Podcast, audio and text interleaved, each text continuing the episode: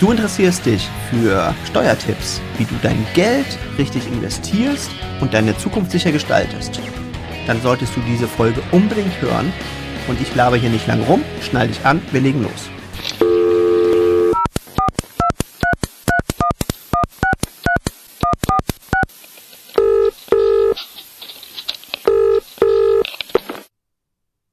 Einen wunder wunderschönen guten Tag und guten Mittag, guten Abend, guten Morgen. Da ist der Marco aus Budenheim. Ja, moin moin aus Hamburg, der Florian hier, bei einem Gespräch unter Freunden. Sitze hier im regnerischen Hamburg, der Himmel ist äh, verhangen und das Vogelhäuschen ist unbesetzt, was ich mir hier gegönnt habe. Tja, Tja, nix, nix hm. zu Vögeln. Nix in, zu in Vögeln Hamburg. in Hamburg. ja. Das ja. kann sich auch keiner vorstellen. Eigentlich ist äh, Hamburg ja so bekannt fürs Vögeln. Mhm. Aber Vögel an sich scheint es wohl nicht zu geben. Nee, die sind selten. Ne? Ja, interessant. Oder sie sind zu verwöhnt. Also, weil, weil das, das hat man ja auch festgestellt, dass es äh, mittlerweile sogar die Zugvögel teilweise gar nicht mehr für nötig erachten, mhm. zu reisen. Mhm sondern tatsächlich im Land bleiben, weil es wird nicht mehr so kalt. Sie finden rund ums Jahr äh, genügend zu fressen und dann sparen die sich wohl die Fernreisen. Mhm. Wobei, das war sehr, sehr spannend. Ähm, das äh, auch ein gutes Stichwort, Fernreisen. Wir haben in Portugal auch an manchen Stellen richtig, richtig viel Störche gesehen. Und ich glaube, die sind tatsächlich dann so auf der Durchreise, weil die ja eigentlich den Sommer über hier sind oder im Elsass oder ne, so mhm. in diesen gemäßigten Gebieten und im Winter nach, äh, bis nach Afrika rüberfliegen. Mhm. Und das war echt total spannend. Da gab es Gegenden, da war auf fast jedem äh, Hochspannungsmast, weil das ist wohl, glaube ich, so das Einzige, was diese an erhöhten Orten da für sich finden mhm. oder, oder das Beste. War fast überall so Storchennester drauf. Schön. Fand ich, fand ich total putzig. Ja, weil ich sah da so einen Vogel hin und her kreisen. Und Rebecca meinte so, das ist doch ein Storch. Und ich so, was, was soll denn ein Storch jetzt irgendwie hier machen? Mhm. Weil die auch so schön so die Kreise gezogen haben, wie es eigentlich so klassisch Adler machen. Mhm. Und dann meinte Rebecca zu mir, so, das ist ja, ist ja total spannend. Die äh, machen das einfach nur für den Spaß. Mhm. Also die haben da nichts gejagt oder sonst irgendwas. Die haben einfach dann so, so Zeit, so bis die Sonne unterging, da schön ihre Kreise gezogen mhm. und sind dann äh, wieder auf ihren äh, Hochspannungsmast zurückgekehrt. Apropos, apropos Jagd, äh, wie jagt sich denn die Kryptowährung? oh, ey, das ist ein, ein, ein Freudenfeuer der Überleitung mhm. heute schon mhm. zur frühen. Ja, es ist total spannend. Und äh, da habe ich tatsächlich jetzt auch auf Reisen mal wieder äh, klassische Learnings in der Praxis erleben können.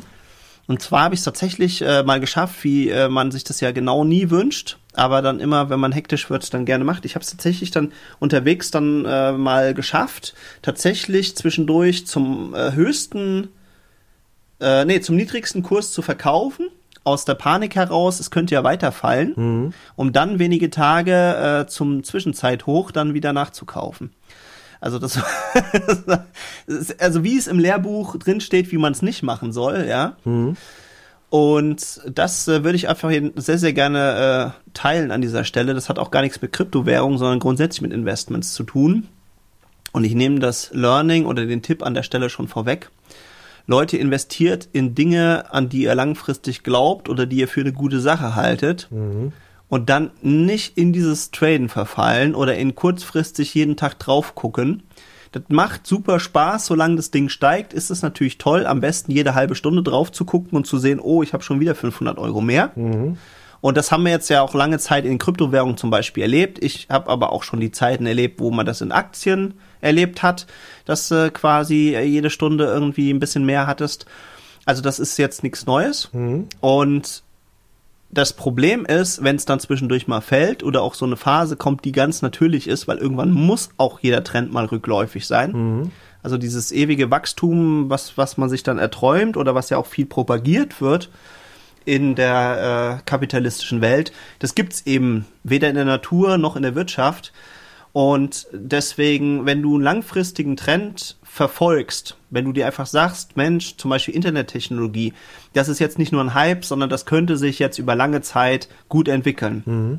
Dann rein investieren. Wenn du glaubst, dass irgendwelche Edelmetalle oder seltene Erden oder was auch immer ein gutes Investment sind und irgendwann mal das Fünffache oder Zehnfache wert sein können, dann investier da rein. Wenn du glaubst, dass Kryptowährungen oder alles, was damit technisch zusammenhängt, eine gute Sache ist, dann informier dich, mach dich schlau und investier rein und dann mach nicht den Fehler, da andauernd reinzugucken. Bist, bist du denn mit allem raus und mit allem rein oder? Mit, mit der Hälfte zwischendurch mal rausgegangen, mhm. weil Rebecca und ich, wir schauten uns so an und dann haben wir so gesagt, ah ja, nee, und das wäre ja schon ärgerlich, wenn es jetzt weiterfällt.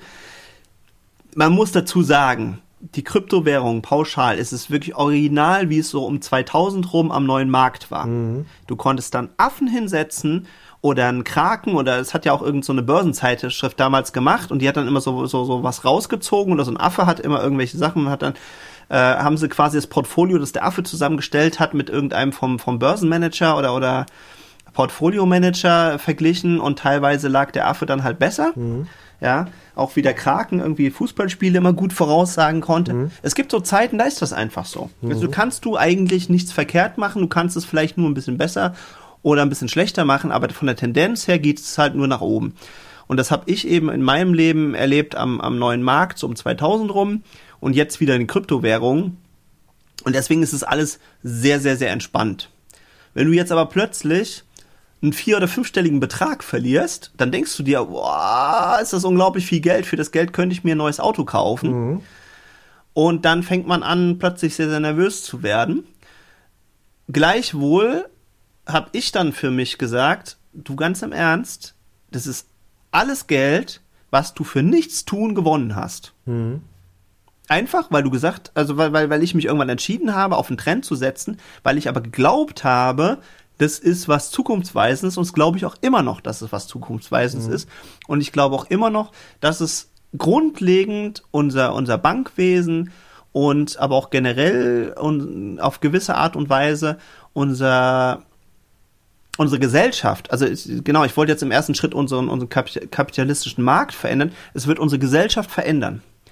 Und kann ich gerne auch noch so zwei, drei äh, Beispiele halt für nennen. Mhm weil du mit diesen Kryptowährungen oder mit der Blockchain, die ja meistens dahinter hängt, viel, viel mehr machen kannst, als nur eine Währung abzubilden. Ja? Mhm. Du kannst da drin Verträge speichern. Das super sympathische ist, du die einsehen kannst mhm. und jeder sie einsehen kann. Und damit ist eine Fälschung viel, viel schwieriger, als wenn es zum Beispiel jetzt nur einen äh, Anwalt oder einen Notar gibt, der das mal zwischendurch beglaubigt hat und tendenziell könntest du den jetzt aber halt bestechen oder mit dem irgendwie ein Deal oder ein Agreement machen, das für ihn spannend mhm. ist. Und dann fälscht man halt irgendeinen Vertrag oder lässt den plötzlich verschwinden. Mhm. Wenn der öffentlich ist für jeden Einzelnen, dann ist es fast unmöglich, dass du da irgendwas dran verfälschst. Mhm. Das heißt, es kann für das ganze Vertragswesen oder auch für ersten Firmen werden jetzt ja basierend auf der Blockchain zum Beispiel gegründet. Und dann kannst du zum Beispiel sowas wie einen Gesellschaftervertrag oder sowas eben auch jetzt im übertragenen Sinne in die Blockchain oder in eine bestimmte Blockchain reingießen und dann steht es da eben so und dann kannst du zum Beispiel so Anteilsfragen oder bestimmte Grundsatzsachen eben halt da verankern, dass die für jeden einsehbar sind mhm. und damit ist es aber noch nicht fertig, weil zum Beispiel bei Ethereum kannst du auch solche äh, Verteilungsverfahren oder Formeln dort hinterlegen. Das heißt, es ist dann quasi wie ein Programm, das auf der Blockchain basiert, das für jeden einsehbar ist und dass wenn zum Beispiel Einkünfte kommen, automatisch eine Ausschüttung an alle Aktionäre zum Beispiel gemacht wird. Mhm, mh. Und das kannst du natürlich viel, viel sicherer gestalten und viel fairer und viel transparenter, als wenn du jetzt irgendwo einen Buchhalter hast, wo du dann darauf vertraust, dass das schon alles richtig sein wird und dass die Zahlen, die ein Unternehmen veröffentlicht und auf deren basierend du dann als Aktionär beteiligt wirst, dass das alles stimmt. Ah. In den meisten Fällen kannst du es nicht, kannst du es aber nicht direkt äh, eben halt äh, alles einsehen und, und prüfen und brauchst da ja auch einen gewissen Sachverstand. Gewinne werden ja auch gerne versteckt, genau. Genau. Mhm. Und es ist ein hochkomplexes äh, Konstrukt oftmals äh, und, und ich habe mich da immer mal so ein bisschen mit äh, befasst. Und so kannst du zum Beispiel auch super, super äh, Firmen zum Beispiel gründen und das wird auch gemacht oder auch viele Firmen, die jetzt äh, teilweise auf der Blockchain basieren oder aber auch ganz andere Modelle haben, zum Beispiel auch ihre Finanzierung darüber macht, dass sie auf einer Blockchain basierende Coins rausgeben, kannst du dir im Prinzip vorstellen wie eine Aktie mhm. und damit bist du automatisch am, am, am Gewinn zum Beispiel dann eben beteiligt. Mhm. Und das ist für viele Unternehmen extrem spannend und viele junge Firmen machen das. Werde ich hoffentlich demnächst von SafeDroid den Geschäftsführer mal im Interview haben. Mhm. Und da werden wir uns nochmal ganz dezidiert darüber unterhalten und, und da wird das, äh, brauche ich jetzt gar nicht so weit ausplanieren, weil er das wahrscheinlich noch viel, viel besser und detaillierter erklären kann. Das halt ein super spannendes Modell ist, auch um Gelder äh, zu generieren für ein Unternehmen und nicht darauf angewiesen zu sein, halt äh, zu einer Bank gehen zu müssen, mhm. sondern zu sagen, hey, wir geben jetzt einfach einen auf der Blockchain basierenden Coin, damit ist es transparent, damit weißt du immer, wie viele Coins sind draußen, wie sind die verteilt und so weiter und so fort. Und du kannst dann eben halt mit einem beliebigen Betrag quasi dich an Unternehmen beteiligen, was eben mhm. auch sehr, sehr spannend ist, weil du will ich mich jetzt nicht zu weit aus dem Fenster hängen, aber zumindest jetzt vom Bitcoin kannst du auch einen Bruchteil eines Bitcoins zum Beispiel besitzen. Beim Ether geht das eben zum Beispiel auch. Mhm. Bei einer Aktie kannst du in aller Regel aber eigentlich immer nur eine Aktie kaufen. Und wenn du jetzt zum Beispiel eine Berkshire Hathaway oder sowas haben möchtest, mhm. die ist die teuerste Aktie der Welt. Ich weiß nicht, wo sie genau steht, könnte ich jetzt googeln. Äh, verlinke ich in den Show Notes. Die könntest du dir so gar nicht leisten in aller Regel. Mhm. Oder vielleicht nur eine. Mhm. So. Und deswegen hat man hier diese Konstrukte geschaffen, dass man sagt, wir machen dann Fonds, wo viele einzahlen und dann können wir uns anteilig an vielen verschiedenen Firmen beteiligen, was ich so bei einer Aktie gar nicht kann. Ach, so eine Art ETF dann quasi.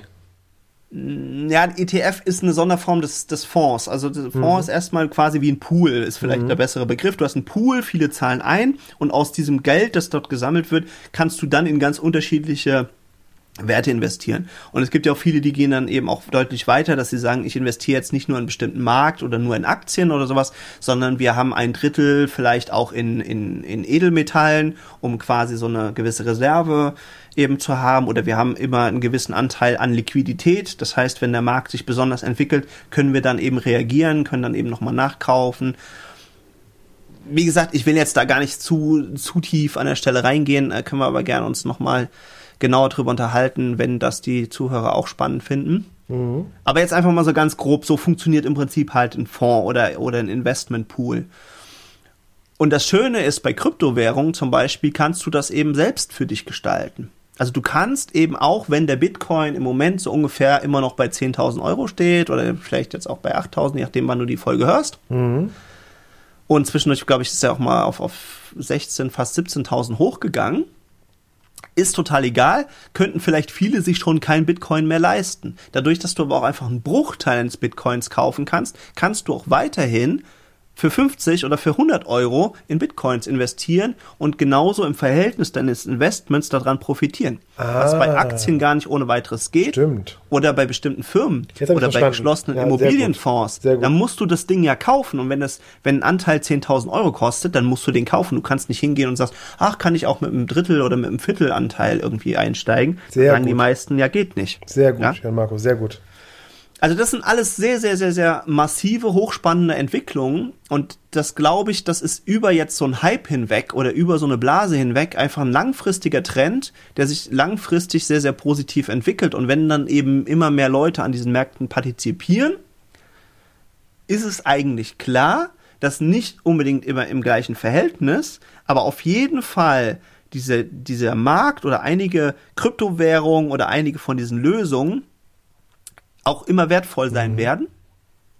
Und wenn ein Interesse da ist, dann steigt auch der Preis. Ja, und natürlich muss ich auch ganz ehrlich sagen, jeder sollte sich da im Einzelnen drüber informieren. Er sollte die Grundlagen verstehen, als auch die einzelnen Währungen oder, oder die einzelnen Kryptocoins oder Tokens, in die er investiert, weil die eben ganz, ganz unterschiedlich aufgelegt sind und nicht eins zu eins miteinander vergleichbar sind und das jetzt eine Milchmädchenrechnung wäre zu sagen, oh, der Bitcoin ist plötzlich hat sich, glaube ich, in den letzten zwei, drei Jahren ver-64-facht oder sowas in der Größenordnung, was wahnsinnig mhm. bis krank ist, um es mal mhm. so zu bezeichnen.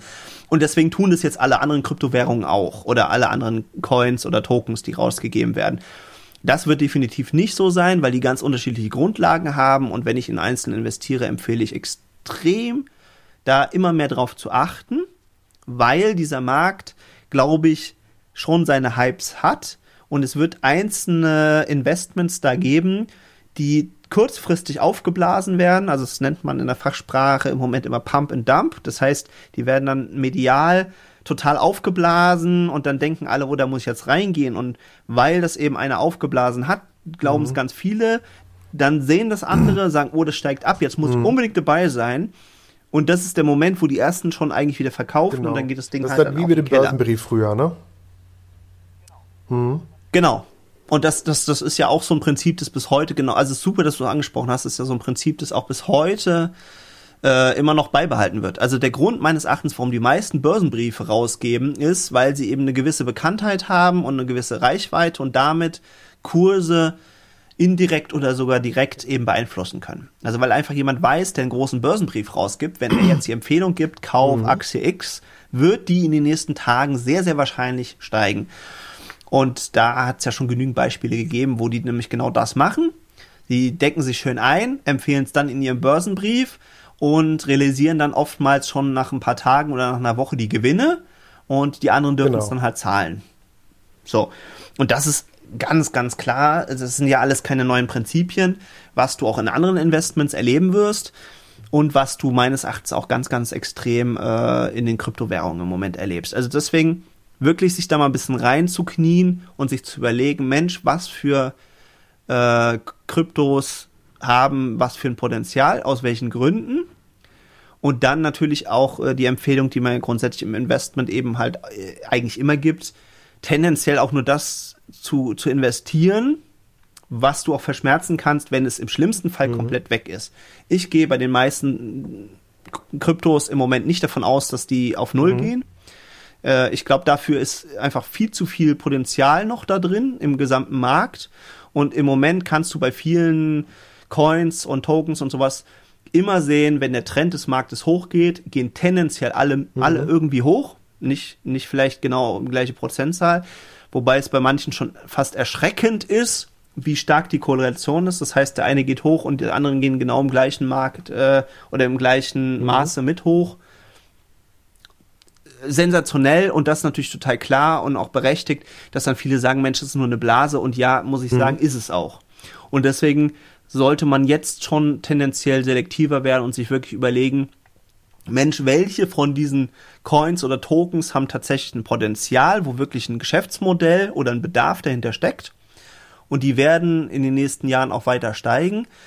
Und das sind so Sachen, die gehen, glaube ich, bei vielen jetzt erst los. Durch diese Bereinigung, das war super wichtig. Also ich glaube, die ganzen Leute, die nur gehypt haben und gesagt, ja, ja, alles geht nur nach oben und alles geht vorwärts, das waren auch die ersten, die jetzt umgekippt sind und sofort raus sind aus dem Markt und totale Panik bekommen haben. Das heißt, da wurde der Markt dadurch bereinigt. Und das Zweite ist, dass viele, die jetzt im Markt geblieben sind oder die weiterhin bleiben Interesse drin. an dem Markt haben und es jetzt nicht nur als schnellen Gewinn hat, äh, gesehen haben, nein, die informieren sich auch mehr. Und deswegen glaube ich, dass wir vom Trend her für äh, 2018, 2019, 2020 immer mehr feststellen werden, dass jetzt die Kurse auseinandergehen. Dass es jetzt immer mehr Währungen geben wird oder einzelne Coins, die wirklich komplett an Wert verlieren oder eben stabil bei irgendeinem Wert bleiben. Und andere, wie eine gute Aktie, einfach konstant weiter steigen. Und äh, insofern habe ich mich natürlich im Endeffekt dafür entschieden, eben halt in, in bestimmten Kryptos drin zu bleiben. Ich habe jetzt auch dieses, diese, in Anführungsstrichen, Panikverkauf nochmal genutzt, halt mein Portfolio umzustrukturieren. Und es hat sich jetzt aber auch schon wieder bewährt. Also seitdem ich es umstrukturiert habe, ist es so in der Summe bestimmt auch schon wieder so fünf bis zehn Prozent gestiegen. Und natürlich muss man es immer als absoluten Wert sehen, weil den absoluten Wert hast du ja dann, wenn du es gegen irgendwas umtauschen kannst. Ja, und viele bemessen es natürlich jetzt immer nur an Dollar oder an Euros. Soweit würde ich jetzt nicht zwingend gehen, weil du könntest dir auch irgendwas anderes kaufen, aber dann hat es halt den tatsächlichen Wert. Und das ist aber auch vielen nicht klar, weil viele denken, ja, ja, so ein Euro, das ist was Richtiges, das sind so die reellen Werte, ja, und das andere ist ja nur Fantasie und virtuelle Währung. Nein, ist es eben auch nicht, sondern die 100 Euro sind nur dann du 100 auch Euro wert. Nein, wenn du sie gegen irgendwas getauscht hast. Wenn du für 100 Euro zum Beispiel dir, was könntest du dir für 100 Euro gut kaufen? Zum Beispiel jetzt einen Wi-Fi-Lautsprecher kaufst. Dann hast du einen tatsächlichen Wert. Wenn du das Ding nur für dich hortest, ist es genauso ein virtueller Wert wie eine Kryptowährung oder sowas auch, weil Äh, der kann hochgehen, der Wert, der kann runtergehen, der kann im Verhältnis zu einer anderen Währung steigen oder fallen. Es kann sich der Markt verändern, in dem du dich bewegst. Und es kann sein, dass jetzt mein super toller Wi-Fi-Kopfhörer, äh, den ich jetzt für 100 Euro kriege, in ein paar Jahren 200 Euro kostet. Mhm. Und dann habe ich ja auch einen Verlust von 50 Prozent gemacht, was vielen aber nicht so richtig bewusst ist, weil die nicht mhm. so stark schwanken mhm. an einzelnen Tagen. Aber wenn du das dann mal so über zehn Jahre oder sowas, dir einfach mal Charts anguckst oder einfach dir mal hochrechnest, was eine Inflation von ein bis drei Prozent so mhm. bedeutet, dann ist es auch kein reeller Wert. Und wenn es irgendwann bedeutet, hey, du Euro war doch nicht so das super Konzept, oder plötzlich hat keiner mehr so eine starke Nachfrage mhm. nach dem Euro, dann werden sich vielleicht auch noch mhm. viele umgucken, was sie plötzlich für Werte auf ihren mhm. Sparkonten liegen haben.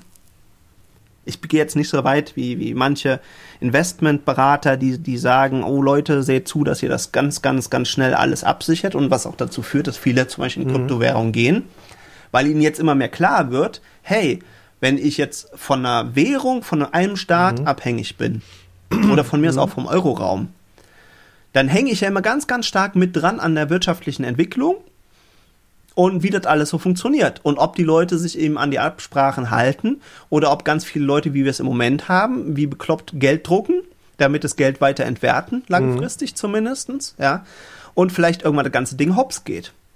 Und das ist extrem spannend und, und, und klassisch sind eben viele Leute dann oftmals in die, in die Edelmetalle, vorwiegend in Gold gegangen und haben gesagt, damit kann ich zumindest meinen Wert sichern und erhalten.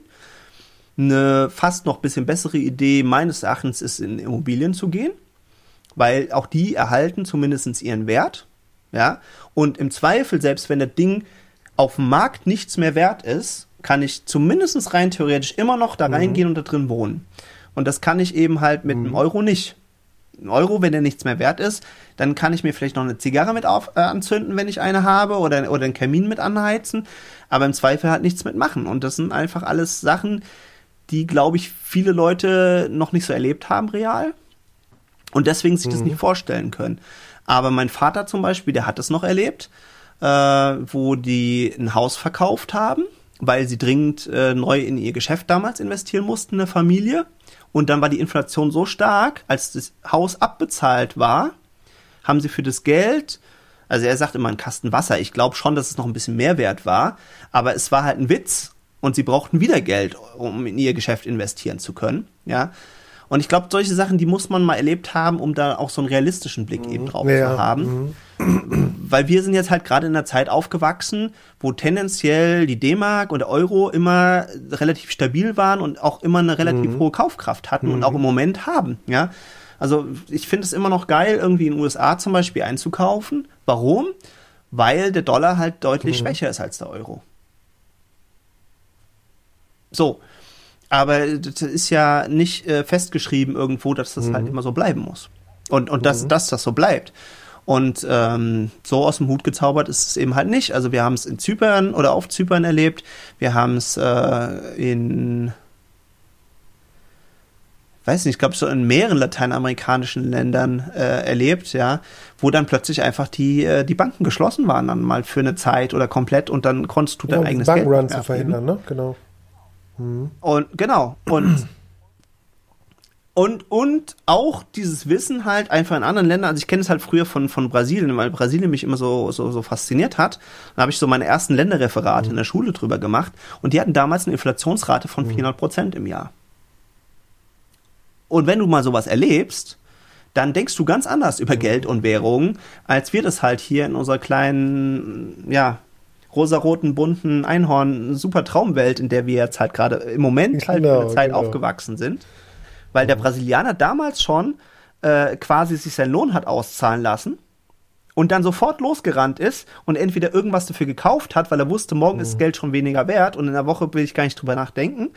Oder sofort das Geld in Dollar umgetauscht hat, was dazu natürlich geführt hat, dass die Währung noch schneller mhm. immer inflationiert ist weil im Prinzip ja niemand Interesse an diesem Geld hatte, sondern es quasi immer möglichst schnell einfach nur hm. äh, abgestoßen wurde. So, das war jetzt die kleine äh, Randanekdote zu diesem Thema. Und meine Einschätzung halt zum, zum Thema Kryptowährung und Bitcoin und mein ganz mhm. persönliches Learning. ähm, muss ich keine Sorgen machen. Äh, mir und uns geht's weiterhin gut. Äh, weil ich aber auch im Endeffekt halt glaube, dass es eben halt jetzt zwischendurch mal eine Bereinigung geben muss, aber langfristig das einfach eine super, super spannende technologische Entwicklung ist. Und ich mir auch vor Augen halte, dass es im Prinzip keinen vernünftigen Investor oder auch Unternehmer gibt, äh, die ich so verfolge, die nicht äh, sich intensiv mit Kryptowährungen und sowas auseinandersetzen und, und, und sich da ähm, auch sehr, sehr mit beschäftigen und da rein investieren mhm. und auch investiert sind. Und das zeigt eben halt auch, äh, dass das eben äh, ein deutlich langfristiger Trend ist und dass, dass viele Leute das jetzt nicht nur irgendwie wegen Hype machen. Also klar, gibt's immer und wird's auch immer geben, aber das äh, gehört halt dazu und das Wichtige ist einfach, dass dieser langfristige Trend halt irgendwo absehbar ist. Und das gilt aber wirklich für jedes Investment und hat jetzt nicht speziell was mit Kryptos zu tun, nur insofern, dass ich eben den Markt oder, oder die Entwicklung so einschätze, dass die Entwicklung gerade erst losgeht mache ich daran fest, dass die meisten Währungen ja noch für überhaupt gar nichts mhm. genutzt werden mhm. können im Moment. Also du kannst da noch gar nichts von kaufen, außer andere Kryptowährungen. Oder es wieder zurück in eine Fiat-Währung, wie jetzt Dollar, Euro, äh, Yen oder sonst mhm. was eben zu tauschen. Und was anderes können die ja noch gar nicht. Und deswegen glaube ich, dass die wirkliche Entwicklung geht dann los, wenn wir da angekommen sind, wo ich wirklich äh, Dinge mit diesen ganzen Währungen tun kann oder mit, mit den Blockchains, die dahinter hängen. Und die einzigen Beispiele, die mir jetzt so auf Schnelle zumindest bekannt sind, ist tatsächlich im Moment das mhm. Ethereum Network, weil da tatsächlich schon die ersten Firmen drauf basierend gegründet wurden, weil es so lustige Fantasiekonstrukte wie Crypto-Kiddies und sowas gibt. Ich weiß nicht, ob du das mitbekommen hast. Äh, will ich jetzt auch nicht zu tief einsteigen, finde ich aber ganz lustig. Das ist wie so eine Art mhm. Sammelkarten. Das sind so Kätzchen und die basieren eben auf dieser, auf dieser Blockchain und können eben halt untereinander gekreuzt werden und dann kommen auch tatsächlich durchs Programm mhm. dann immer neue raus. Und die teuersten Crypto-Kiddies wurden dann zwischendurch dann auch für 150 bis 500 äh, Dollar, glaube ich, äh, gehandelt, also im Gegenwert, ja.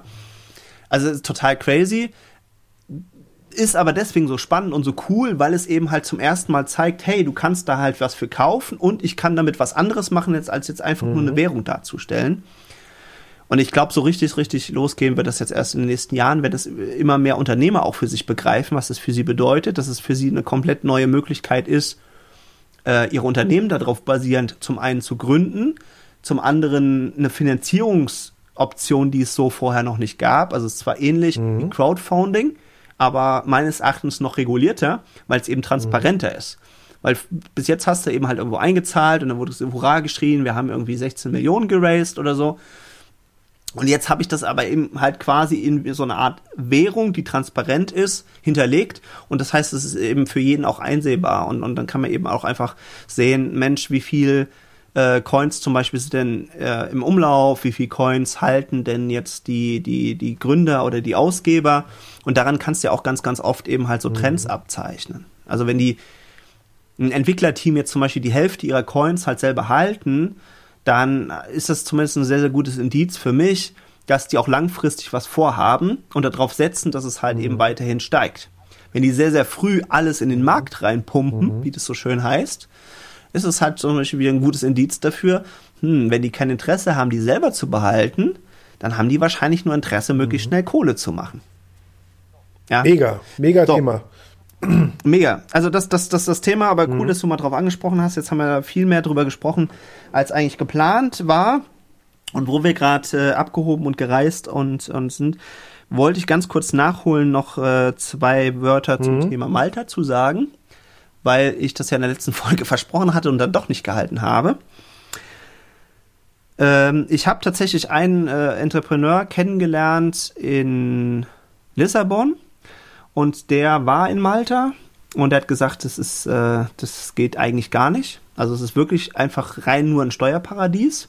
Und dadurch, dass du aber dazu gezwungen bist, dann auch da zu sein oder mhm. regelmäßig da zu sein, um dort eben deinen Wohnsitz, deine Firma und so weiter zu betreiben, wäre diese eh schon viel zu kleine Insel äh, total übervölkert. Also er hat gesagt, du kannst dich da nicht irgendwie entfalten oder hast da irgendwie so ein Urlaubsfeeling, weil das Ding mhm. ist quasi voll. Weil alle die Steuern sparen, weil du hast, in, wenn du in Europa bleiben möchtest, und dafür hat er sehr, sehr gute Gründe angeführt. die ich zwar zu Teilen auch schon mal mit dem Stefan Dittrich, der jetzt in Sri Lanka mhm. ist, diskutiert hatte. Ich habe ihn dann damals gefragt, sag mal, warum willst du unbedingt deine Firma in Deutschland behalten, wenn du jetzt tatsächlich physikalisch in Sri Lanka bist? Das mhm. macht doch überhaupt gar keinen Sinn. Du zahlst hier A viel mehr Steuern und B äh, ist es ja auch, mhm. auch ein höherer Aufwand, dann, dann künstlich irgendwo anders halt einen Standort aufrecht mhm. zu, zu erhalten. Und er hat ja im Podcast das auch mal angesprochen, dass es tatsächlich gar nicht so einfach ist, wenn du woanders einen Sitz hast, hier in Deutschland ein Konto zu betreiben, ein neues Konto aufzumachen und eine Firma anzumelden und so weiter und so fort. So. Und dann hat er gesagt, ja, aber der Standort ist aber sehr, sehr vertrauenswürdig. Das heißt, geben Leute in Zukunft mir eher Geld, wenn ich in Deutschland sitze, oder wenn da irgendeine Firma in Sri Lanka draufsteht. Und das war so, das habe ich damals noch nicht so ernst genommen und jetzt dieser Unternehmer, der hatte gesagt, das ist so. Ich habe mit Firmenkunden zu tun, die eben dann auch nicht einfach jetzt mal schnell ein Produkt kaufen, sondern die eben halt längerfristig mit mir zum Teil zusammenarbeiten. Teilweise äh, mache ich auch Consulting mit denen und die, äh, die schicken mir kein Geld irgendwo hin. Er hat gesagt, selbst wenn er auf Zypern ist oder so, ähm, gab es schon die ersten Probleme dass, dass, die, dass die Unternehmer dann gesagt haben, du, pff, ich überweise doch jetzt hier kein Geld irgendwo anders hin. Äh, wer weiß, äh, wie, wie dann die Geschäftsbeziehungen verlaufen und ob ich dann überhaupt irgendwann mal was für Sehr mein Geld sehe. Hinweis. Schrägstrich, mhm. wie das juristisch mhm. dann eben halt aussieht, mhm. wenn das nicht so läuft. Gehe ich dann tatsächlich mhm. nach Zypern oder nach Malta und führe dann da halt mhm. meinen Rechtsstreit. Ja, sehr, sehr, sehr guter ja. Hinweis. Und wie hat er das jetzt gelöst? Das heißt, er hat jetzt eine, eine, eine Firma auf Malta. Nee, er hat jetzt tatsächlich, glaube ich, wieder auch eine, eine, eine Firma oder so eine Holding-Konstruktion mhm. hier in Deutschland. Also ist ja so der Klassiker, also was ja auch immer wieder empfohlen wird, so als erster Schritt, dass du quasi halt eine Holding hast, dass du das Kapital in deiner Firma halten kannst und dann eine operative Firma hast. Das hat er als erstes jetzt halt gemacht, weil er eben, er hält es zum einen in Malta nicht aus, weil es viel zu klein ist, mhm. viel zu überlaufen ist. Und ähm, ja, und er halt aber trotzdem immer äh, da halt wieder fort sein muss. Und das Zweite ist, dass er tatsächlich jetzt sich darüber Gedanken macht, halt nach äh, Portugal auszuwandern oder sich da was aufzubauen, weil er gesagt hat, das ist halt eben auch deutlich günstiger. Hat aber ein relativ gutes Vertrauen, weil es eben halt im, im direkten EU-Raum ist und jetzt nicht mhm. in so einem Steuerparadies. Und äh, er lebt da sehr gerne und ist mhm. da sehr, sehr glücklich. Mhm. Hat jetzt noch so ein paar andere Herausforderungen. Das, aber das bedeutet, genau, kurze Frage nochmal, das heißt, wie würde ich so eine Holdingstruktur aufbauen? In Deutschland am besten. Weil ich sehe es immer mehr auch für Online-Marketern, die jetzt so eine Holdingstruktur sich aufbauen. Ja, also das ist das ist tatsächlich ein Klassiker. Also der ist auch gar nicht neu, nur, nur die ganzen jungen Unternehmer lernen das jetzt halt äh, nach und nach. Im Grunde ist es ganz, ganz einfach. Die einfachste Form ist meines Erachtens, du hast ein Hauptunternehmen, was in der, im Idealfall mhm. eine GmbH ist, weil es ist das, was, was mit am einfachsten zu gründen ist. Und wenn die das Kapital hat, solltest du auch da relativ entspannt 25.000 Euro oder sowas eben halt reinpacken, sonst macht das keinen Sinn. Also um jetzt 5 Euro zu sparen oder oder 200 oder sonst was, äh, brauchst du keine großartigen Konstrukte mhm. dir irgendwie zu bauen. So, und diese Firma besitzt deine operativen Unternehmen, egal wie die dann strukturiert mhm. oder aufgebaut sind. Geht natürlich nur, wenn du Kapitalgesellschaften hast und meines Erachtens nicht mit juristischen Personen in irgendeiner mhm. Form. Mhm. Ja. Das heißt, vom Grundprinzip her, nee, das, nein, Entschuldigung, ich nehme es zurück. Das kann sogar, glaube ich, eine, eine mhm. GmbR oder sowas sein. Ich glaube, du kannst dann auch quasi als, als, oh, wie heißt das richtig? Es gibt ja juristische und, und, ähm, was sind die physische Personen? Mhm. Na gut, also du und ich sind auf mhm. jeden Fall eine physische Person und eine juristische Person meinst, ist quasi eine GmbH oder eine Firma. Nee, nee, nee, nee, ich meine diesen Unterschied einfach mhm. vor, vor, vom mhm. Gesetz quasi. Also weil eine juristische Person ist eben halt keine physikalische Person mehr, sondern es kann zum Beispiel sein, eine Firma kann auch ein Konglomerat oder was auch immer sein, die quasi als, als, als Person dasteht ja. vor dem Gesetz muss aber keine physikalische Person sein, kann zum Beispiel mehrere also Teilhaber bei der Einzelunternehmung so zum Beispiel. Das,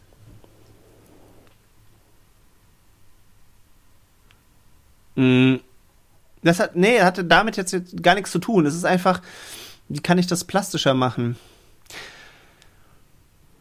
Also du bist jetzt eine, eine mhm. physische Person, eine, also eine reelle Person, Und du kannst jetzt ein Einzelunternehmen gründen, du kannst jetzt der Geschäftsführer von der GmbH sein, du kannst jetzt äh, mit mir eine Partnerschaft eingehen, dann hätten wir eine GmbH mhm. zum Beispiel.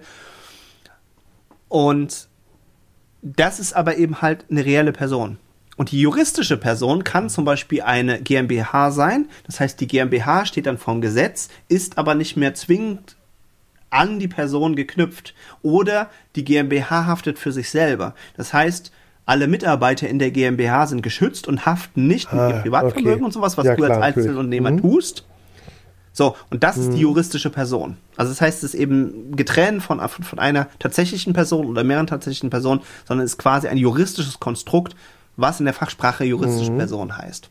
So, und sowas bräuchtest du. Und ich glaube auch, dass eine, eine juristische Person könnte dann zum Beispiel, also ich könnte jetzt mit einer GmbH eine Partnerschaft eingehen, dann wäre das auch eine GBR. Ich würde aber als reelle Person mit meinem Privatvermögen und allem haften, die GmbH als juristische Person nur mhm. mit ihrer Einlage. Und dann, glaube ich, würde das sogar gehen, dass du auch mit GmbHs dich dann zum Beispiel an an einer, an einer GBR beteiligst, also, also einer Personengesellschaft, wenn du, wenn du so möchtest, oder das dann auch also Einzelunternehmen. Du kannst, quasi durch so eine Holdingstruktur kannst du doch schneller Firmenanteile kaufen und verkaufen. Oder? Nein. Nein, also das kannst du ja selber auch. Also das ist, das ist. Wo ist denn der äh, Vorteil einer Holdingstruktur? Also außer die steuerlichen jetzt. Ja, das geht ja in der Hauptsache jetzt. Über das, was wir sprechen, ist ja hauptsächlich mhm. jetzt ein mhm. Steuerkonstrukt. Und, und das kriegst du eben halt darüber hin, weil du ja, wenn du äh, relativ schnell bist du Topverdiener mhm. hier in Deutschland. Also, das ist, ne, also das ist eine Sache, da könnten wir wahrscheinlich auch eine extra Sendung nochmal drüber füllen. Aber du bist erstmal als, als, als einzelne Person, ich weiß nicht, ich glaube, du musst irgendwie 4.000, 5.000 Euro verdienen, maximal, und dann bist du schon, äh, bist mhm. du schon Spitzenverdiener was ich für Quatsch halte. Ja, weil, weil wir ja beide wissen, dass es Leute gibt, die deutlich mehr verdienen, die dann aber gleich besteuert werden und die gleichen Rechte und Pflichten haben wie du, der jetzt gerade mal so relativ mhm. schnell dahin gekommen ist. Vor allen Dingen bedeutet es ja nicht so, dass jetzt jeder in Deutschland 5000 Euro verdient. Aber dann kannst du dir einfach hochrechnen, dass es eigentlich eine relativ kleine Spanne ist. Zwischen so ungefähr 1000 Euro im Monat kannst du komplett mhm. steuerfrei verdienen. Und wenn du 5000 Euro verdienst, bist du mhm. schon Spitzenverdiener. Das heißt, wenn du jetzt auf der Hälfte, also das, was wahrscheinlich die meisten verdienen werden, irgendwie so, so 2,8 bis, mhm. bis 3,5 irgendwie, sage ich mal, so wird wahrscheinlich so Dings, dann, dann bist du ja quasi schon so auf halbem Weg zum Spitzenverdiener, was, was ich für totalen Keks halte. Aber mhm. das jetzt nur mal am Rande. So. Eine GmbH wird pauschal auf ihre Körperschaft, glaube ich, mit 35 Prozent äh, besteuert und wenn die mehr verdienen, und das wissen wir ja heutzutage alle und das, das wird ja auch immer wieder offengelegt, kannst du aber dann auch zum Finanzamt gehen und individuell äh, anders verhandeln, kannst deine, deine Grundsteuer und sonst was je nach Standort auch nochmal deutlich reduzieren. Also da gibt es ja viele, die genauso wie es diese Steuerparadiese international gibt, gibt es eben auch einzelne Kommunen oder kleine Städte, die sich eben halt daraus einen Vorteil ausmalen, dass sie eben sagen, Mensch, wir äh, erheben mhm. keine Körperschaftssteuer oder keine, keine mhm. Grundsteuer für ein Unternehmen. So, und dann kannst du da jetzt da hingehen, bist trotzdem Deutschland ansässig, zahlst aber deutlich weniger Steuern, als wenn du jetzt zum Beispiel in Frankfurt oder in Hofheim oder irgendwo sitzt, wo der Hebesatz mhm. extrem hoch ist. Mhm. Ja? Also, so, und das, das kannst du natürlich viel, viel besser gestalten als Firma und gar nicht gestalten als äh, Privatperson. Es sei denn, du bist wieder Multimillionär, weil da, oder, oder Millionär, da gibt's auch einige pfiffige äh, Leute, die dann einfach mal zu ihrem Finanzamt gehen und sagen, Mensch, können wir da nicht irgendwie was machen? Und das ist abgefahren, das mhm. funktioniert auch wirklich. Ja? Was, was viele nicht wissen und sich nicht vorstellen und vielleicht sollte man es auch für sich behalten, weil man dann so ein ganz schnell so ein extremes Ungerechtigkeitsgefühl mhm. bekommt. Dass die Leute, die eh schon mehr haben, dann einfach viel, viel mehr äh, gestalten können, als, als wenn du einfach ein normaler also Das heißt, das lässt sich, das lässt sich verhandeln, wenn du Steuern abgibst. Mhm. Ja, und also das haben auch mehrere Millionäre jetzt äh, schon öfters auch wirklich äh, so bestätigt und sie gesagt haben, ja, pf, gut, aber auf der anderen Seite, äh, ich bin ja dumm, wenn ich es nicht nutze. Ja. Und die wenigsten sind natürlich so ehrlich und sagen es, aber ich habe jetzt auch schon mehrere, auch gerade so Immobilieninvestoren und sowas äh, erlebt und, und vielleicht äh, kriege ich ja nochmal den einen oder anderen, vielleicht nicht für dieses Thema, aber grundsätzlich irgendwie für ein Gespräch, für unseren Podcast begeistert. Und die sagen das auch teilweise wirklich ganz offen und ehrlich sagen einfach, du, wäre ich ja bescheuert, wenn, wenn, wenn ich jetzt diese Vorteile und sowas mhm. nicht nutzen würde. Oder eben viele Sachen absetze und gestalte, dass ich eben in der Summe weniger äh, zahle. Und das kannst du ja so als, als privater Normalverdiener mhm. in der Regel nicht. Ja, also das wissen wir ja, dass die Eigentumsrate ist äh, überdurchschnittlich gering oder unterdurchschnittlich gering Sprechen hier in Deutschland. Von den Einkommensmillionären oder von den Vermögensmillionären?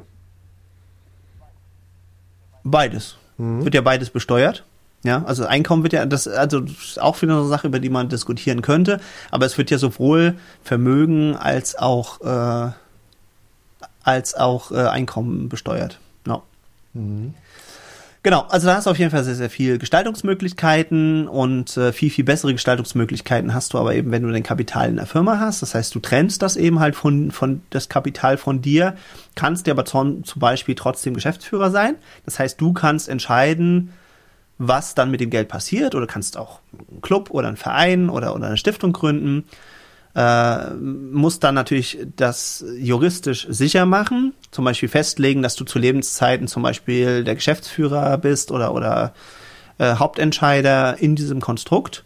Und dann kannst du eben von da aus deine, deine Investitionen tätigen. Ja? Und es steht ja nirgendwo geschrieben, dass ich nicht auch als Verein oder als äh, Stiftung oder sowas äh, Immobilienautos und, und was weiß ich was nicht alles be, mhm. äh, besitze. Und dann kann ich ja zum Beispiel sagen, wenn ich ein gewisses Vermögen habe und es keine juristischen oder, oder andere Gründe gibt, die dagegen sprechen, dass äh, die Stiftung mir ein Ferrari und eine Penthouse-Wohnung zur Verfügung stellt, weil ich mhm. ja der mhm. Geschäftsführer bin. So, und das ist natürlich dann steuerfrei oder steuerlich mhm. zumindest extrem begünstigt, was aber nicht wäre, wenn es mein mhm. Privatbesitz wäre. Ja. Und da gibt's ganz, ganz viele äh, tolle Modelle zu. Manchmal fliegen auch so Dinge halt hoch, was ich dann auch, auch, auch eigentlich ganz gut und mhm. fair finde. Also zum Beispiel haben jetzt viele, habe ich jetzt mitbekommen, haben ihre Privatjets oder sowas dann halt irgendwie auf der mhm. Isle of Man angemeldet, weil sie da eben die auch steuerfrei haben und so ein Privatjet, das sind halt eben dann auch unter Umständen ganz schnell mal ein paar Millionen Investitionen. Und vermieten die sich dann quasi mhm. selbst von dort was viel, viel günstiger wäre, als wenn sie hier in Deutschland das Ding selber kaufen und dann sind halt schon mal gleich 19% Mehrwertsteuer weg, als, als erstes. Also ich sage immer mit Daumen gepeilt gleich mal 20%. Mhm. Dann kannst du die natürlich als Unternehmer theoretisch wiederholen. Also auch das würde wieder für eine Unternehmensstruktur.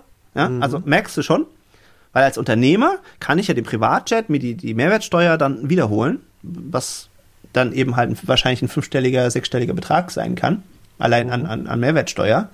Als Privatperson nicht. Also allein da merkst du schon, geht's schon los, dass so eine Holdingstruktur sich eigentlich immer und für jeden lohnt, sobald du über ein gewisses Einkommen eben halt. Heißt, ich fasse äh, nochmal zusammen, du hast eine Holding und diese Holding ist das ist dann eine GmbH und unter dieser Holding GmbH hast du dann quasi weitere GmbHs und die gehören der Holding. Und warum machen dann. Genau. Hm? Also beziehungsweise, nee, also machen wir es noch konkreter. Also es müssen gar keine anderen GmbHs sein, sondern es sind halt operative Unternehmen zum Beispiel, was jetzt in unserem Fall häufig so sein würde.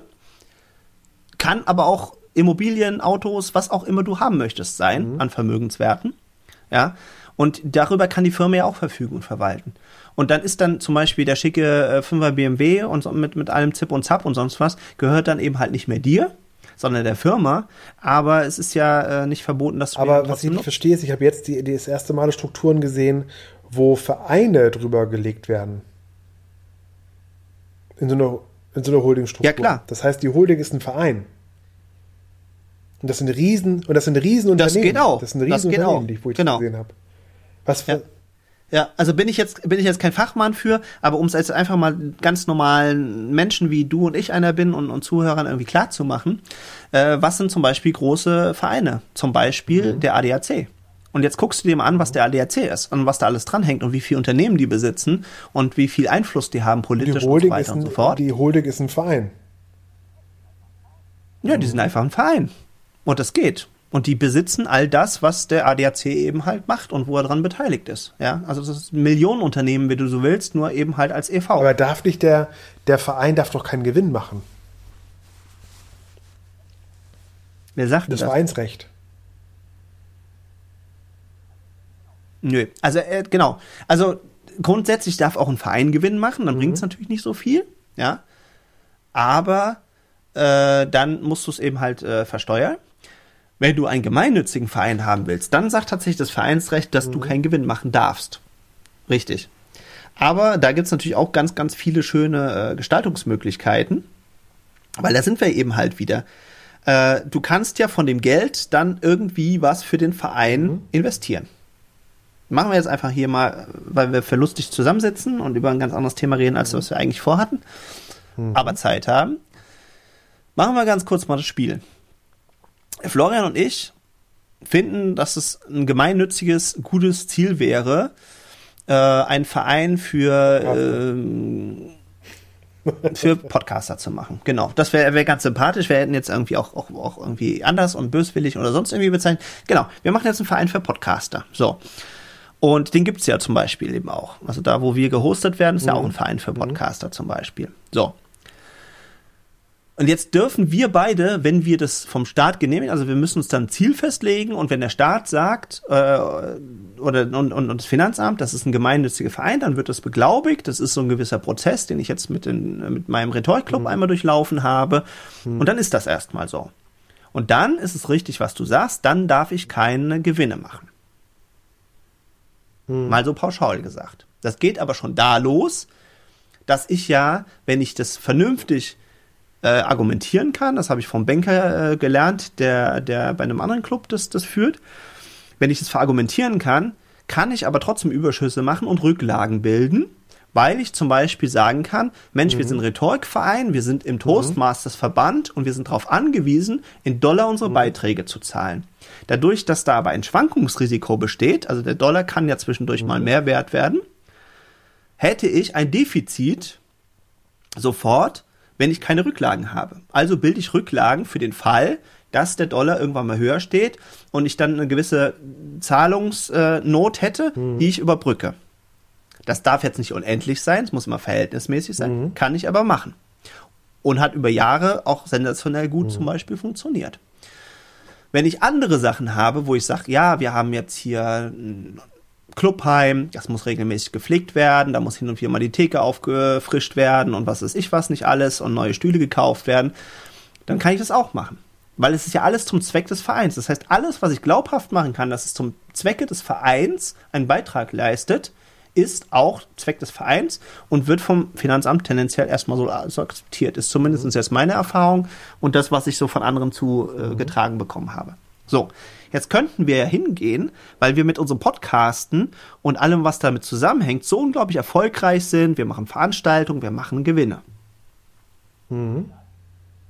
Dann sagen wir, hm, liebes äh, Finanzamt, das ist natürlich schon so ein, so, ein, so ein Thema, aber wir haben das große Ziel, dass wir irgendwann mal für unseren Verein ein Vereinsheim haben möchten. Ein Vereinsheim kostet mindestens 150.000 Euro, wahrscheinlich aber eher mehr. Das ist ja der Hammer. Ja. So, und dann trägst du das ein und damit hast du dann im Prinzip, solange das Finanzamt nichts dagegen sagt, das Recht, bis äh, 200, 300, 400, 500.000 Euro einfach mal ja, anzusparen weil du ja. möchtest ja irgendwann das Finanz, äh, das, das Vereinsheim kaufen. Klar, solltest du dann irgendwann auch das irgendwie gestalten oder irgendwann mal nachweisen können, dass du dir Objekte angeguckt hast oder irgendwie mhm. darauf zuarbeitest. So. Und ich merke jetzt schon in dem Lachen, das können Unfassbar. wir jetzt beliebig weiterführen. Mhm.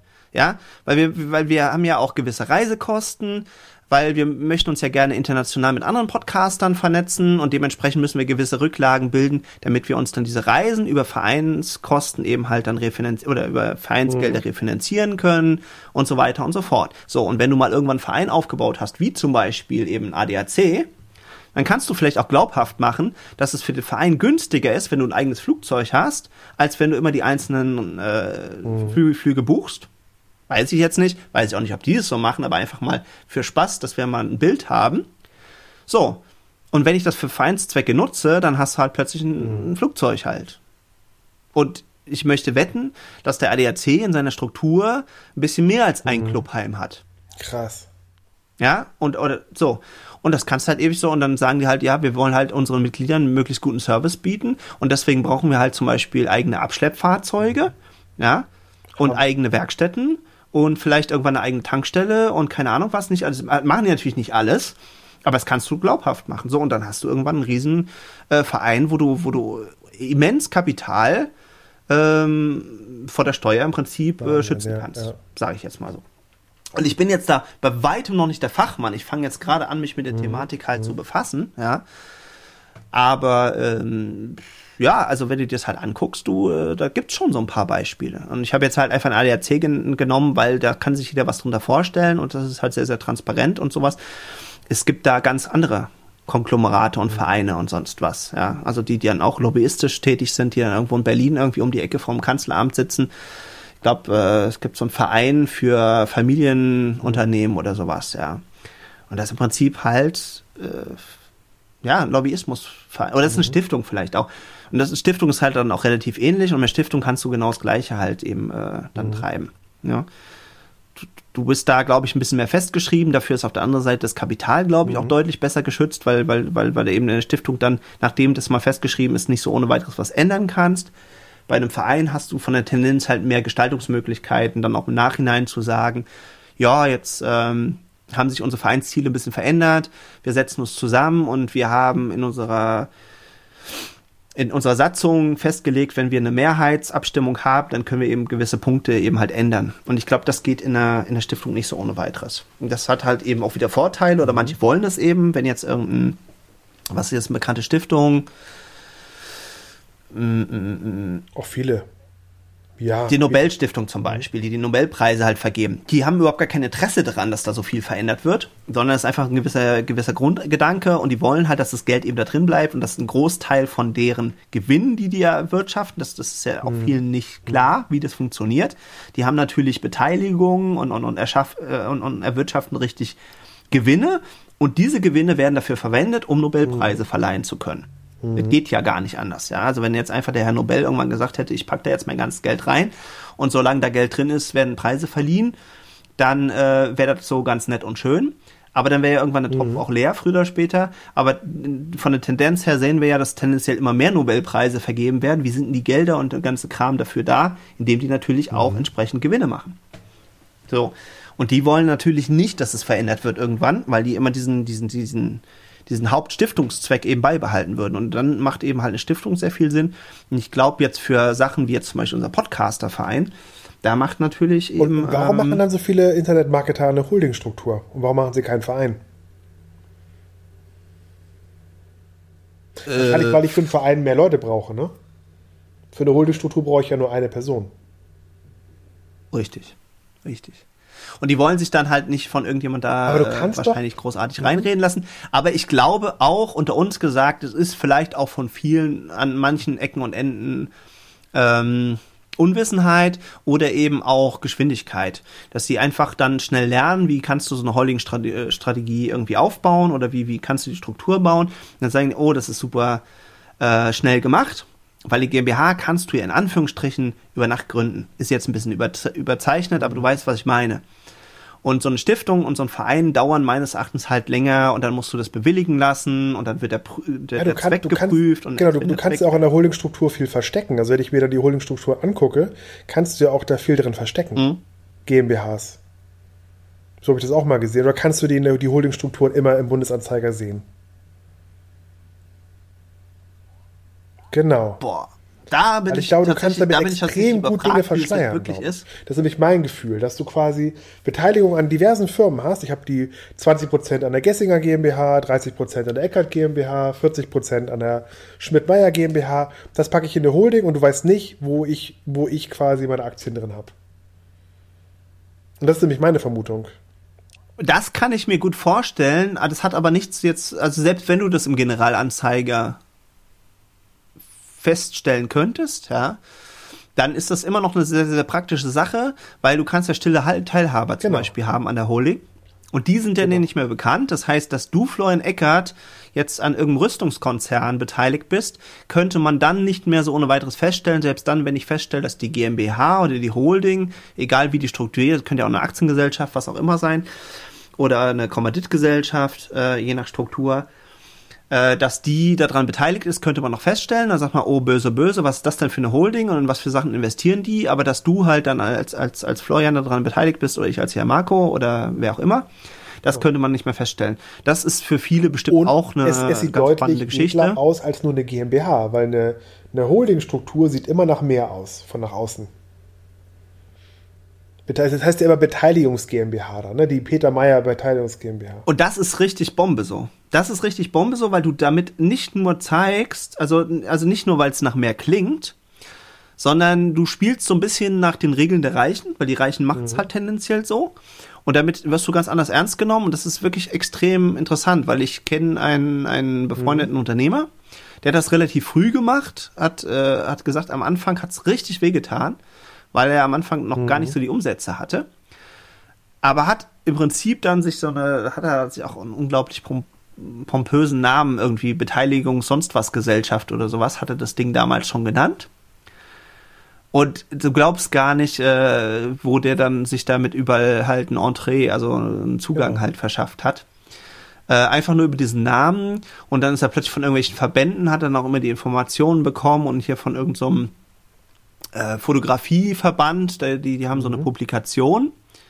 Und da war er einfach nur mal auf irgendeinem so Treffen, hat sich da vorgestellt, hat eine Visitenkarte hinterlassen und normalerweise bist du da Mitglied und dann gibt's da vom äh, BFF, das ist der Band, Verband der Berufsfotografen, ähm, bekommst dann immer so eine so eine Publikation und das kostet normalerweise richtig Geld und das kriegt ihr jeden, jedes Jahr einfach so zugeschickt, weil die halt genau. glauben, der ist irgendjemand. Also Aber würdest du dann nicht spannend, eine ja. Eigenname Beteiligungsgesellschaft machen, sondern würdest dann dem einen Künstlernamen geben? Weil die, die ich gesehen habe, waren bis jetzt waren auch Namen. Also die Jan-Marco Gessinger Holding, also die, die, äh, die Jan-Marco Gessinger. Äh ja, ist ja die Frage, was du halt mhm. vorhast. Also klar, also er hat es jetzt auch unter einem eigenen Namen gemacht, also wirklich seine genau, Nachnamen dann Beteiligungs GmbH. Weil er sich selber genau. auch darstellen möchte und, und weil er auch mit bestimmten Leuten halt auf einer gewissen Ebene halt irgendwie sprechen möchte und dann genau. macht das eben halt was her. So.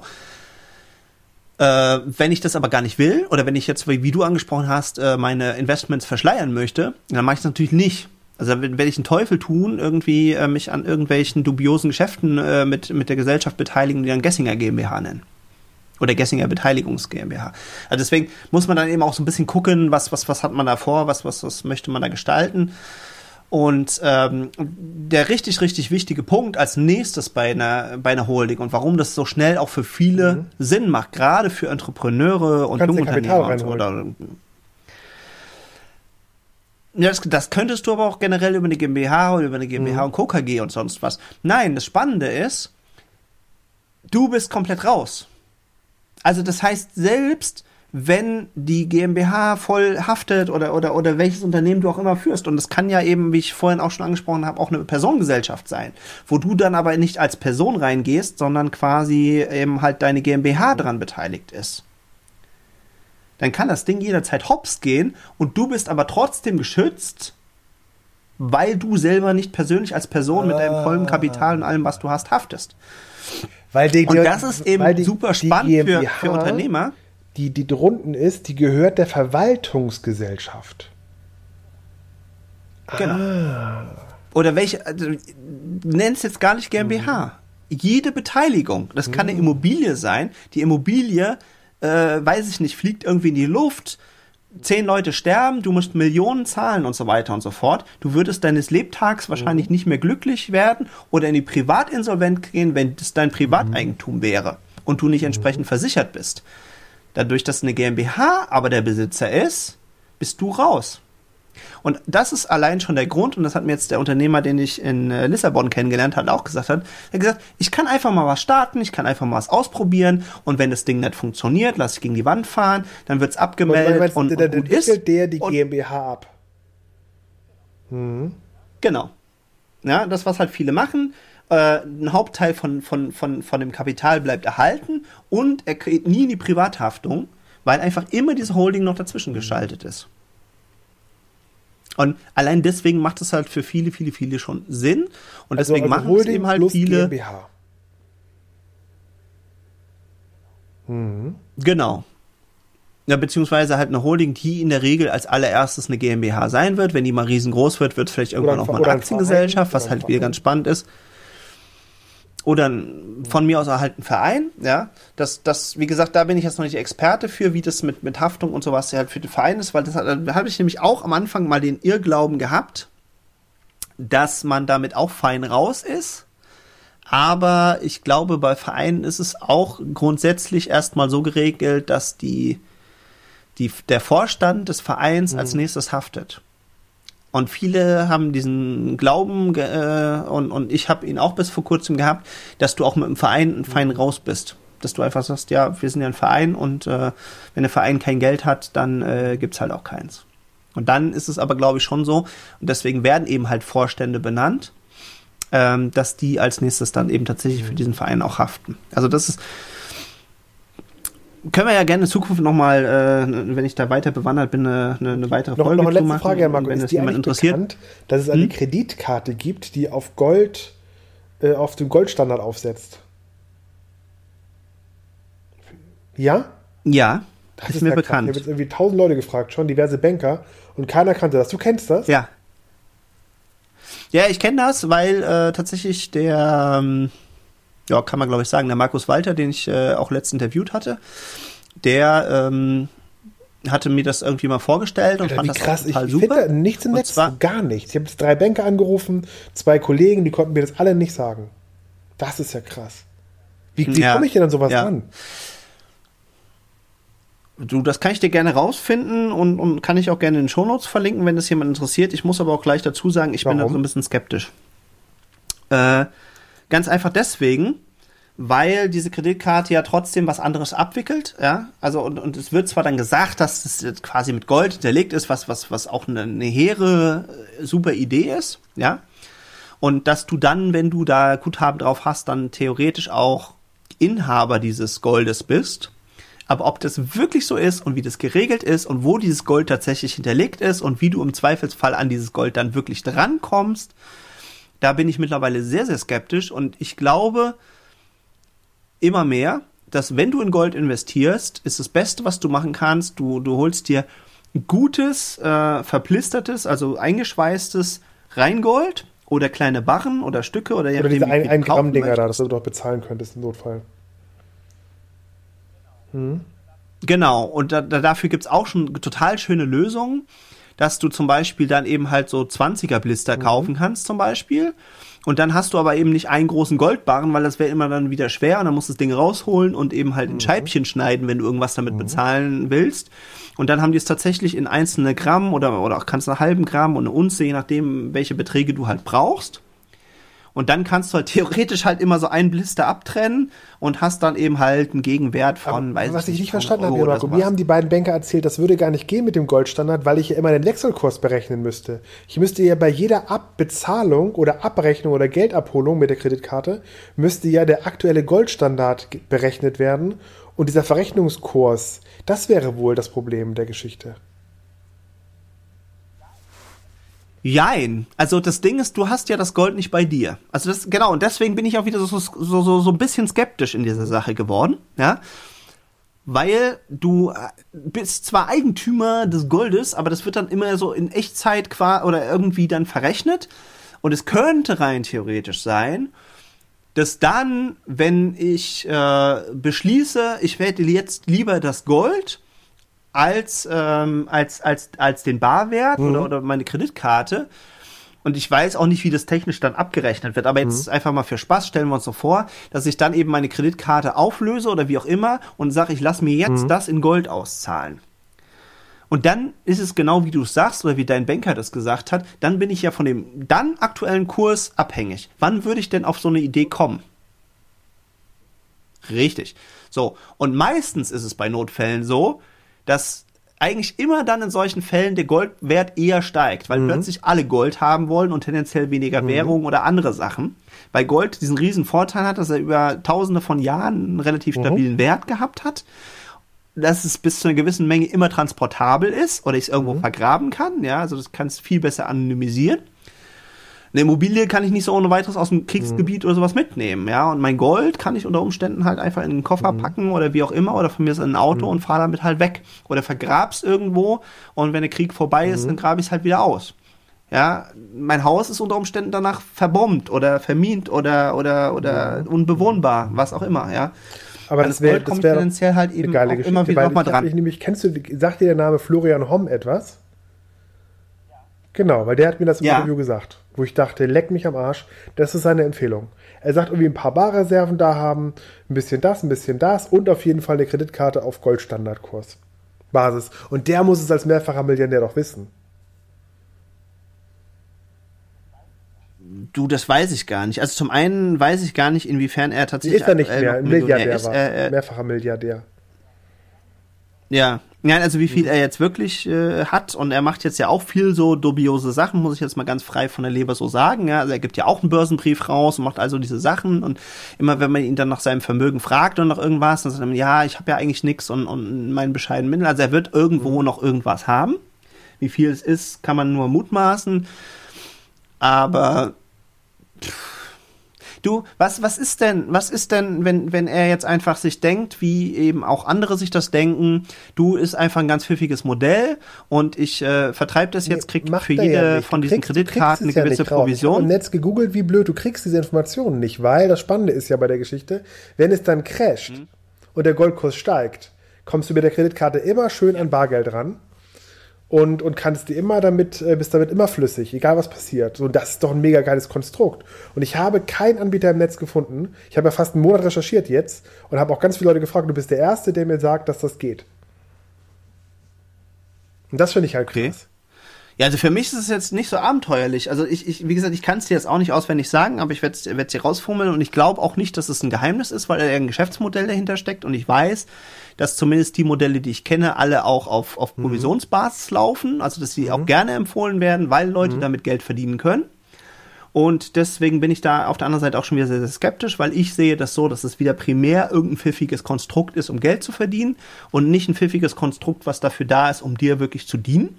Weil traditionell, eben wie ich das eben schon beschrieben habe, viele Leute und, und Leute, die viel Geld haben, entweder in irgendeinem sicheren Land, wie zum Beispiel irgendwo in der Schweiz im Tresor, oder in einem Zolllager oder wo auch immer ihr Gold hinterlegt haben. Mittlerweile ist man da ein bisschen skeptisch, weil man gesehen hat, dass die Amis äh, extrem Druck auf die Schweiz ausüben konnten.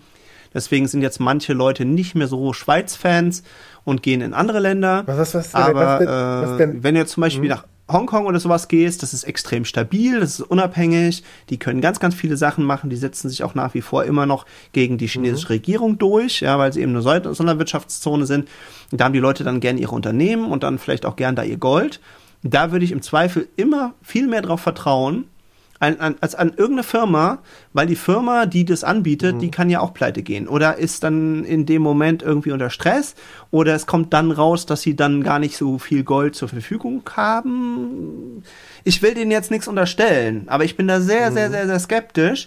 Und das Ding ist, dass ganz viele Konstrukte, wie wir es jetzt zum Beispiel beim Bitcoin und sowas gesehen haben, funktionieren extrem gut, verdienen Leute extrem viel Geld, wenn es aufwärts, aufwärts, aufwärts, alles toll, super, super, super. Und wenn dann die Krisen kommen, dann siehst du, wie gut deine Sachen wirklich waren.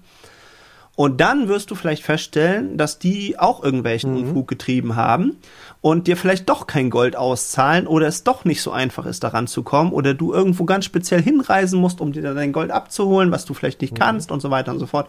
Und da muss ich dir ganz ehrlich sagen, habe ich im Zweifel lieber immer ein paar äh, Barren oder, oder Stücke oder Münzen oder was auch immer Ja, oder im halt Portemonnaie oder- oder halt eine äh, unterm Kryptowährung, ne? Kopfkissen oder eine Kryptowährung, was auch super ist, weil die kann mir auch im Prinzip Mhm. fast keiner so nehmen. Also klar, irgendeine Möglichkeit gibt es immer, ja. Aber wo auch schon viele Unternehmer zu mir gesagt haben, gesagt, ja Marco, äh, das ist auch voll gefährlich und wenn die das irgendwie verbieten, ja sage ich, ja bitteschön, dann guck mal bitte, in China verbieten die das die ganze Zeit wie bescheuert und, und, und, und werfen die Leuten richtig Knüppel zwischen die Beine, ja, also wirklich Hardcore mit Enteignungen und sonst was, kriegst du aber nicht hin, weil wenn die ihre Krypto-Coins irgendwo halt haben, dann gehen die in ein anderes Land und heben die wieder ab. Und zum Teil reicht es einfach nach Hongkong zu gehen, was ja quasi noch im Land ist, ja.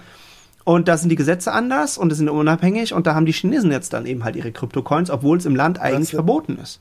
Und wenn das hier in Deutschland passiert, ganz im Ernst, du ähm, auch eine größere Menge an Gold, ja, und das haben wir alles erlebt im Dritten Reich, kann konfisziert werden oder kann der Staat plötzlich drauf Steuern erheben oder kann sagen, das darfst du nicht mehr abheben oder das darfst du nicht transportieren.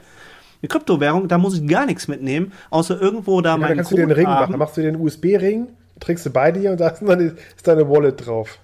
Was auch immer dir dazu einfällt, das ist fast mhm. nicht zu kontrollieren und dann gehst du irgendwo hin, wo es legal ist oder wo du einen Zugang hast oder, oder machst es im Geheim und hebst halt deine, deine, deine Währung da wieder ab und das macht es eben so unglaublich attraktiv. Mhm. mhm. Und eine, eine Fiat-Währung, Ganz im Ernst, wird immer unattraktiver. War super spannend, solange du Münzen und Bargeld und sowas hattest.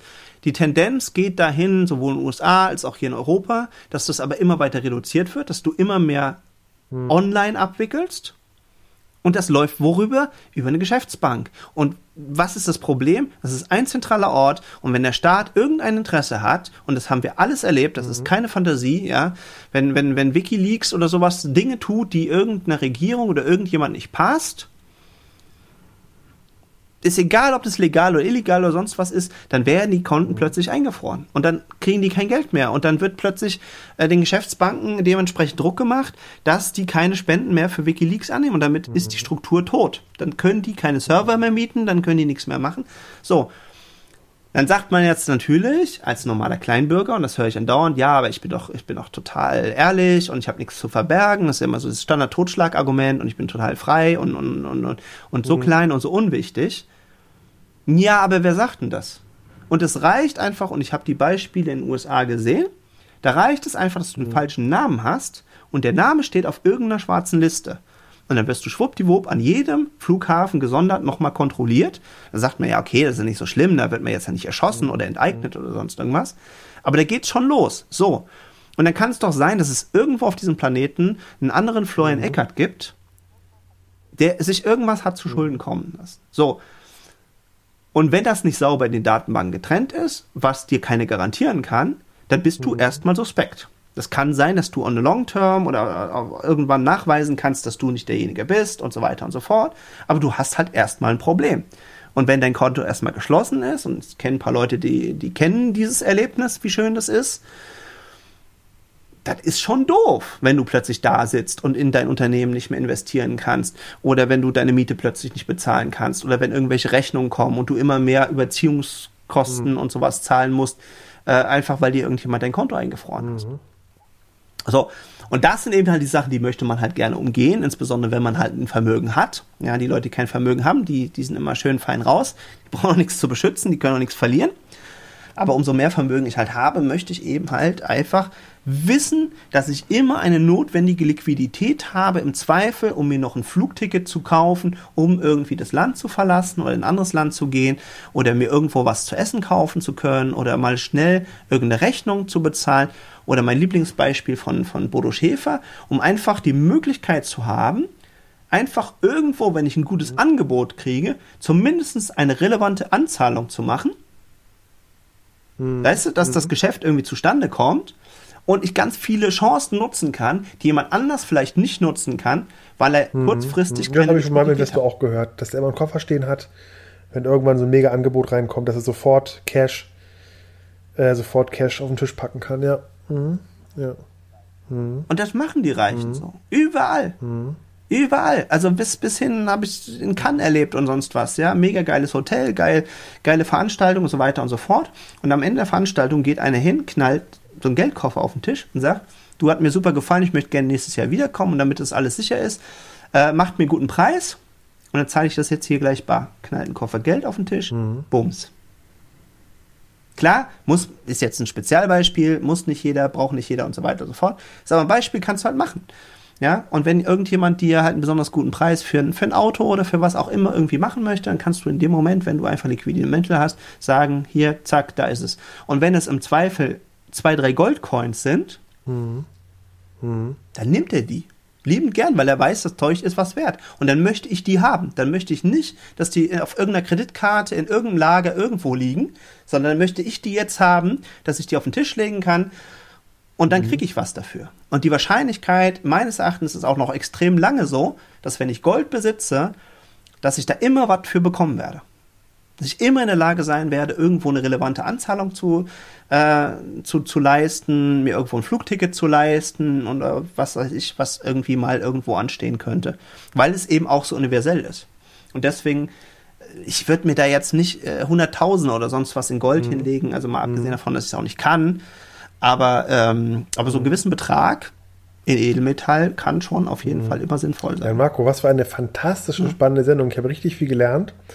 Sag mal, ähm, wie nennen wir die Sendung? Was meinst du? Ich würde irgendwas mit Zukunft und relevante Anzahl oder relevante Zahlung oder wie wollen wir es nennen? So sicherst du dich Du kennst mich. Ich stehe wieder auf so, so Klassiker, was weiß ich, was, Investment Holdings und mehr oder sowas, ja, oder so eine An Aneinanderreihung, ja, oder, oder B und Entschuldigen mhm. und, und was, was mhm. wir schon so genommen haben. Da wir uns jetzt aber entschieden haben, mal so ein bisschen wieder attraktive Folgennamen äh, mhm. zu gestalten, zumindest so wie die Suchmaschinen mhm. technisch gut funktionieren, müssten wir sowas nehmen, die sieben Tipps oder sieben Dinge oder mhm. von mir ist auch drei, die du über Steuersparen. 101 Steuertipps. das ist sehr, sehr schön. Ja, du nicht ganz, so aber, Bücher, ne? aber es klingt schön. 111 Ja, ja, genau. Mhm. Also einfach, weil wir das sagen, würde ich mal sagen, 101 Steuertipp und was du über Investitionen wissen solltest. Für deine Zukunft wissen, ne? Mhm. Nee, gar nicht mhm. Zukunft, ist ja für jetzt. Ja, könnte ja einfach für Spaß morgen jetzt irgendwie, weiß ich nicht, nuklearer Ausfall sein. Wir müssen alle ganz schnell das Land mhm. verlier, äh, verlassen und äh, zufälligerweise schließt die EZB ja, und mein, mein Karma-Konto ist prall gefüllt. ne? Oder wir können sichere Zukunft und 101 Steuertipps oder 101 101 Steuer- und Finanztipps und eine sichere Zukunft. Nee, das erste fand ich besser von dir. Das erste fand ich besser von hm? dir. Äh, Investment, sicheres Investment in der Zukunft oder irgendwie sowas. Oder ähm, eine Zukunft relevante. Hm. Wie du auch. Wie, nee, nee. Oh ja, das ist doch, das ist cool. 101 Steuertipps und sichere ja, Investments. Oder? Nee. Ja, die du kennen solltest. Es viel geiler, wenn wir sagen würden, wie du in Zukunft äh, dich finanziell absicherst oder wie du irgendwie, das musst du, es ging ja mehr im Grunde darum im Kern, dass wir gesagt haben, du brauchst ja Geld, um ein Produkt zu kaufen. Wie hast du das genannt? Wenn du das Produkt nicht mehr kaufen kannst, dann ist das Geld auch nichts mehr wert. Und wie hast du diesen Transfer genannt? Solange ich eine Ware dafür bekomme. Oh, nee, das ist zu kompliziert. Ich weiß, ich weiß genau, was du meinst, aber das ist zu kompliziert. Ich finde, Steuertipps ist auf jeden Fall ein geiles Keyword. Investitionen ist zumindest im Moment mhm. auch ein mega gutes Keyword. Und jetzt müssen wir halt noch so eine zeitliche Komponente. 101 Steuertipps und sichere Investitionen. Sichere Investitionen. Aber machen wir das? Nee. Für deine. Marke, wir hauen oder nein, und 101 Steuertipps und Investitionen für genau. deine sichere das Zukunft. Super. Ich finde es ein mega geiler Titel und ich sag dir, wenn jemand, der, der, der mit offenen äh, Ohren und äh, diese Folge gehört hat, äh, der profitiert genau, auf jeden ich Fall. Ich denke mal, auf meinem, auf meinem Karma-Konto sind wieder Pluspunkte eingesammelt worden heute. Ach, auf deinem auch? Ja. Jan Marco, in der Kathedrale meines Herzens brennt weiterhin das Licht für dich und ich freue, wenn wir uns nächste Woche wieder hören, wenn es wieder heißt, zwei Freunde, eine Meinung. Äh, nee. zwei, zwei Freunde, genau. drei Welten. Ne? Ach nee, auch nicht. ja, zwei Freunde gehen auf die Reise. Genau. Nee, hier war zwei Gespräch, war ein Gespräch unter Freunden mit Jan Marco und Florian. Wir wünschen euch ein sonniges, äh, ein sonnigen Abendbrot. Sonniges Abendbrot zwei Freunde überziehen wie Ulle, damit du maximal genau, profitierst. In diesem Fall. so so genau. heißt ab jetzt dieser Podcast. Mach's gut, mein in diesem Sinne, Bis nächste Woche. Liebste Grüße nach Hamburg. Mach's gut, ciao. Und auf bald. Ciao, ciao.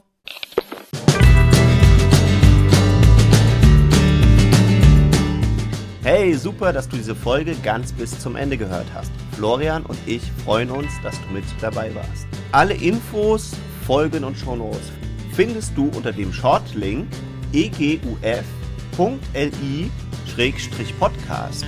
Hast du Fragen oder möchtest mit uns ins Gespräch kommen? Dann komm uns doch auf Facebook besuchen. Am einfachsten findest du unsere Facebook-Seite unter dem Shortlink eguf.li-fb oder komm in unsere WhatsApp-Gruppe. Diese findest du unter eguf.li-whatsapp. Wir freuen uns auf dich Jeden Mittwoch und jeden Sonntag wartet eine frische Folge auf dich. Sei doch auch in der nächsten Folge wieder mit dabei. Dein Florian und dein Jan Marco.